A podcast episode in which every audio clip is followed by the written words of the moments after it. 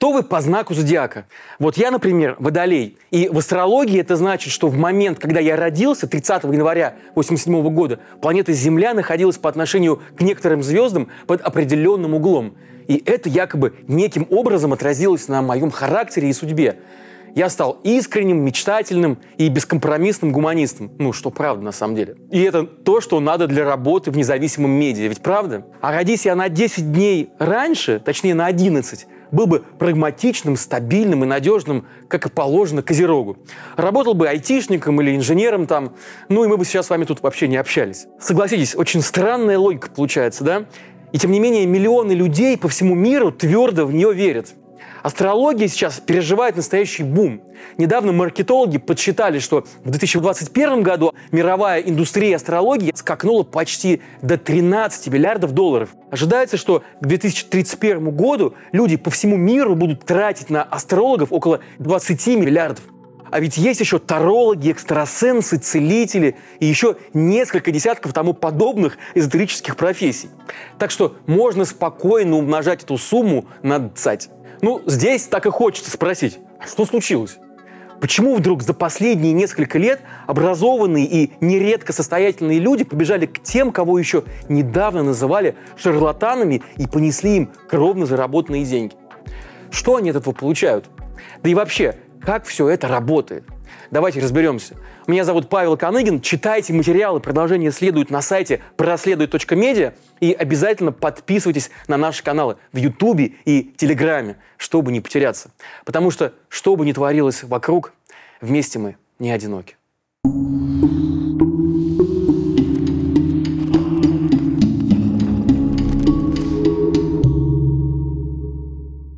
Даже в уже крещенной Руси в магию всегда верили не меньше, чем в Господа Бога. Языческие праздники, такие как Масленица, например, или День Ивана Купалы, успешно дожили до наших дней, существуя параллельно с христианскими и официальными государственными праздниками. Наш язык надежно хранит осколки магического сознания в таких фразах, как «даже к бабке не ходи» или «сплюнь и постучи по дереву» прежние времена за помощью к ведьмам и колдунам люди шли тогда, когда все остальные средства были исчерпаны но вообще по довольно бытовым вопросам. Вылечить скотину, вырвать больной зуб, помочь с родами или, наоборот, сделать аборт, что считалось грехом. В отличие от простого народа, привилегированное сословие привлекало магию для борьбы с другой напастью – со скукой и праздностью.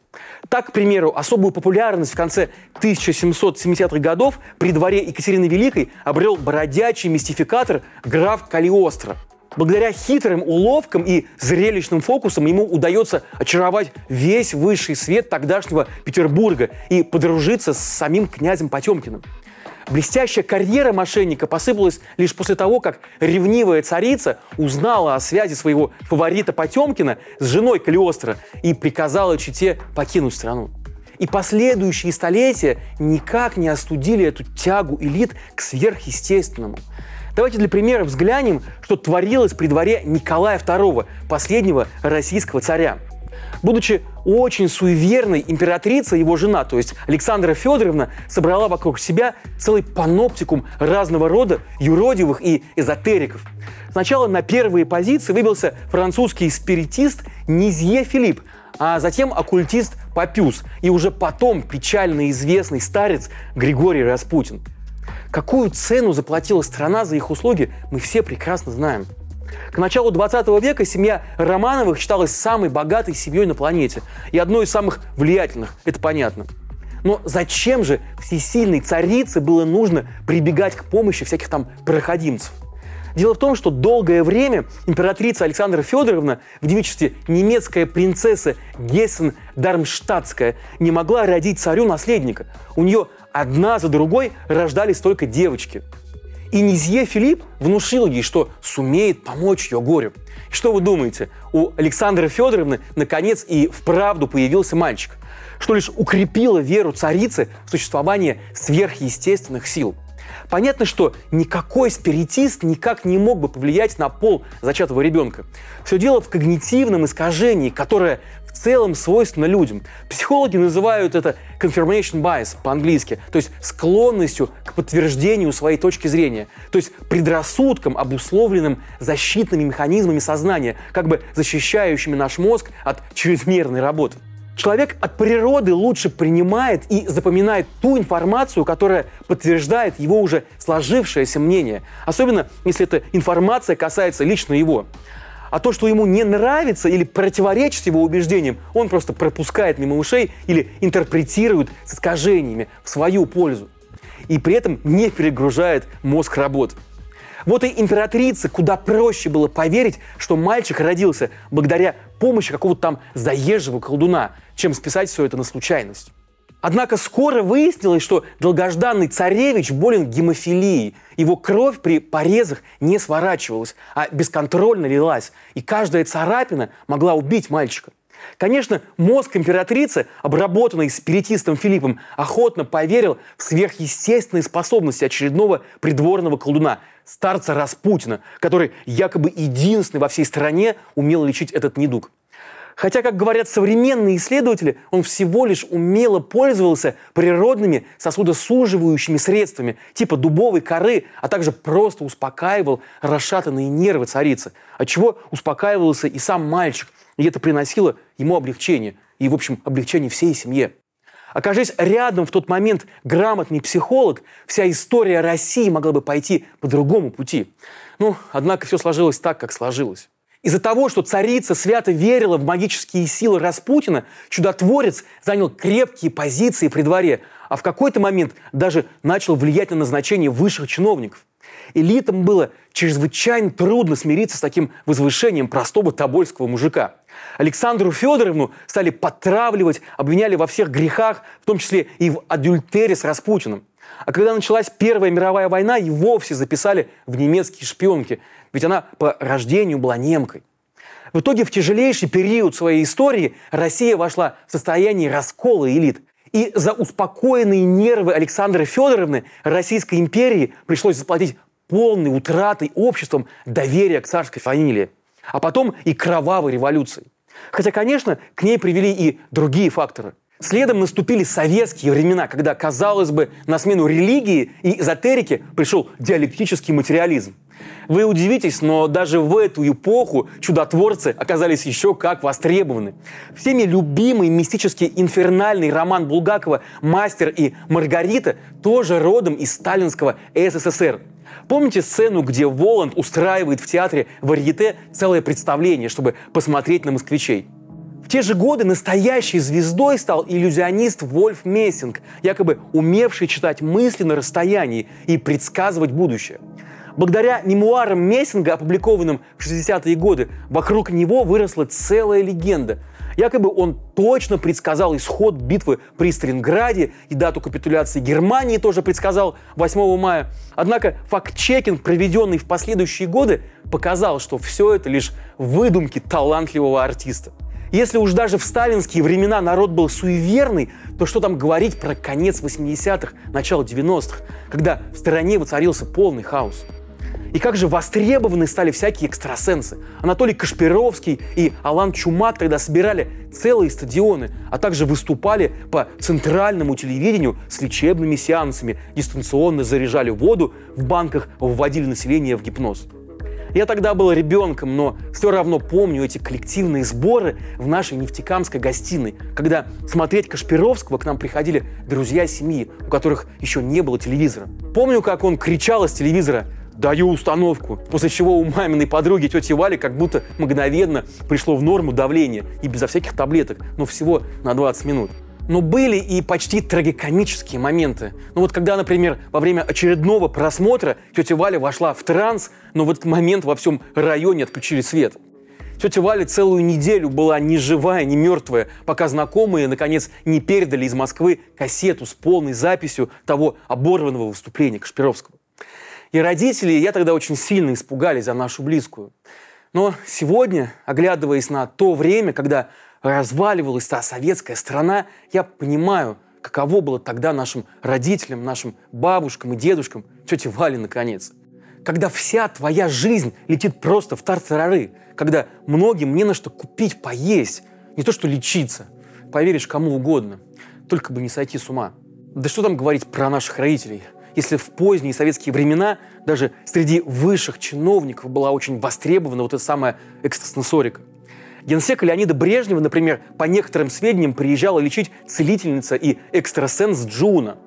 Рассказывают также, что Брежнев активно пользовался услугами и астрологов. Особенно Леонида Ильича интересовал вопрос, кто умрет раньше, он или великий кормщик Китая Мао Цзэдун. И когда астролог его успокоил, что Мао точно умрет раньше, Брежнев выдохнул и пережил китайца на 6 лет. Ну, так гласит легенда. Следующий заметный генсек Михаил Горбачев услугами астрологов и экстрасенсов, к счастью, не пользовался. Во всяком случае, таких свидетельств просто не сохранилось. А вот первый президент новой России уже, Борис Ельцин, будучи очень суеверным человеком, активно прибегал к подобным практикам. Главным энтузиастом оккультизма при нем был бывший КГБшник генерал-майор Георгий Рогозин. В Кремле Рогозина называли Мерлином или Нострадамусом в погонах. С 1992 по 1996 год он был первым замом всесильного тогда главы службы безопасности президента РФ Александра Коржакова. Официально Рогозин тогда курировал оперативную деятельность, а неофициально просматривал личные гороскопы Ельцина чтобы на их основании составлять маршруты рабочих поездок и планировать важные встречи первого лица. Но помимо этого Георгий Рогозин, вероятно, занимался и личной энергетической безопасностью президента. Например, создавал вокруг него особое силовое поле, благоприятно влияющее на здоровье, а также устанавливал кровать Ельцина в соответствии с указаниями космоса. Вторым видным экстрасенсом на службе Отечества в 90-е годы стал коллега Рогозина, генерал ФСО Борис Ратников.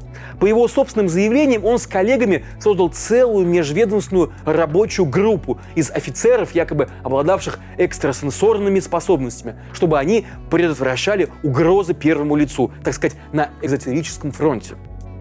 Среди подвигов этого тайного ордена, к примеру, предотвращение передачи Японии нескольких островов Курильской гряды в 1992 году. А Ельцин, кажется, всерьез тогда собирался это сделать. По воспоминаниям самого Ратникова, отталкиваясь от своих астрологических прогнозов, он вместе с товарищами осознал, что в случае передачи Курил Китай тоже может заявить претензии на российские территории, чего допускать никак нельзя. Ельцин тогда в их аргументы не поверил, и они просто путем интриг сорвали визит президента в Токио, якобы на основании того, что в рамках предложенной программы было невозможно соблюсти протокол безопасности первого лица. И вот так волшебным образом Курилы будто бы остались в составе России. Но это версия Ратникова, конечно. Тогдашний глава комиссии РАН по борьбе с лженаукой Эдуард Кругляков называл происходящее новой распутинщиной – по его словам, на услуги чародеев тогда выделялись огромные бюджетные средства. Впрочем, в 1996 году после скандала с задержанием на выходе из Белого дома двух сотрудников предвыборного штаба Ельцина с деньгами в коробке из-под ксерокса могущественный Александр Коржаков был уволен. За ним в отставку ушли его протеже Рогозин и Ратников, которые, впрочем, не оставили своего ремесла. Рогозин возглавил так называемый научно-исследовательский институт экспериментальной и практической психологии. Ну а Ратников стал руководителем энергоинформационной лаборатории при Академии Национальной ассоциации телохранителей России. Интересно, что работа Рогозина и Ратникова оставила очень глубокий и длящийся след в российской политике. Мы можем наблюдать этот след и по сей день. Помните, например, скандальное высказывание Мадлен Олбрайт, на тот момент госсекретаря США, о том, что России не принадлежит ни Сибирь, ни Дальний Восток.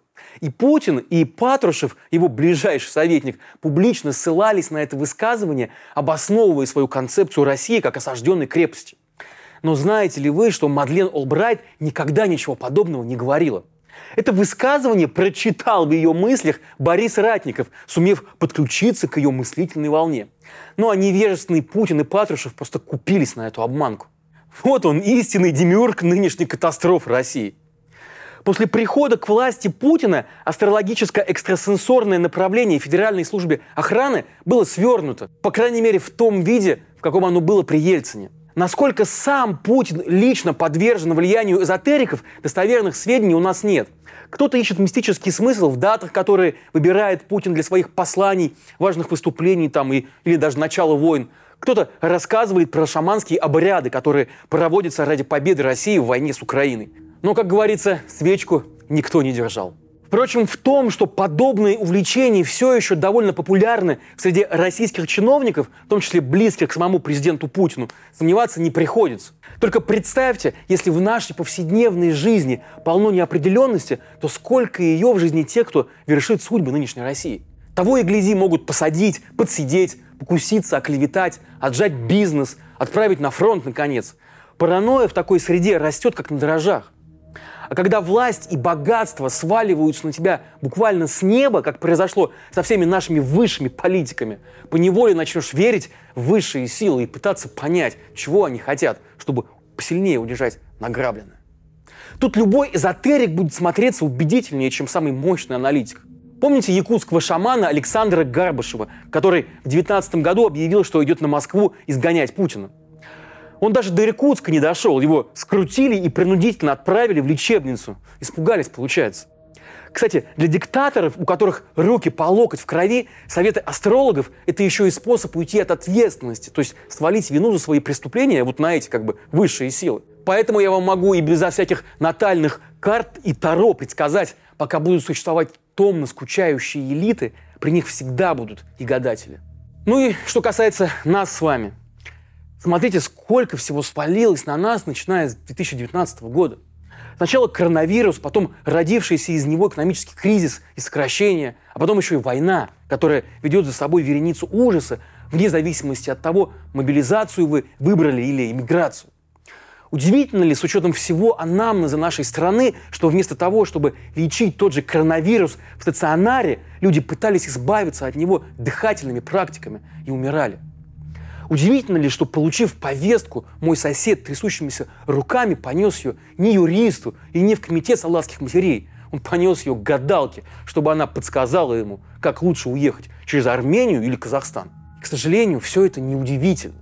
Все эти огромные тектонические процессы в современной России в нашей стране каждого из нас заставляют чувствовать себя букашкой, просто незащищенным человеком.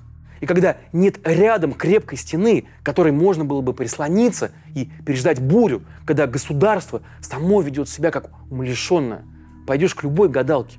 Едва ли не каждый день жизнь дает нам возможность убедиться, насколько непредсказуемо будущее России. Вот этот пригожинский мятеж выходного дня, например, отлично показал, что мы с вами даже не представляем, что случится завтра. Все это, конечно, не может не внушать тревогу. Точно так же чувствовали себя и советские телезрители, наши родители в конце 80-х годов, когда прямо на их глазах разваливалась страна. И точно так же чувствовали себя люди перед Первой мировой войной и 1917 годом. В такой ситуации любой, кто дает надежду и уверенность в завтрашнем дне, пусть даже мнимую, будет востребован. Но проблема в том, что суровая реальность рано или поздно все равно наступает – и прощаться с иллюзиями все-таки приходится. Вот только похмелье от них проходит куда тяжелее.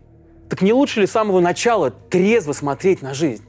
Да, порой это трудно, а иногда просто невыносимо. Но ведь никто не говорит, что мы должны оставаться с этим один на один. Есть куча других способов справляться с тревогой.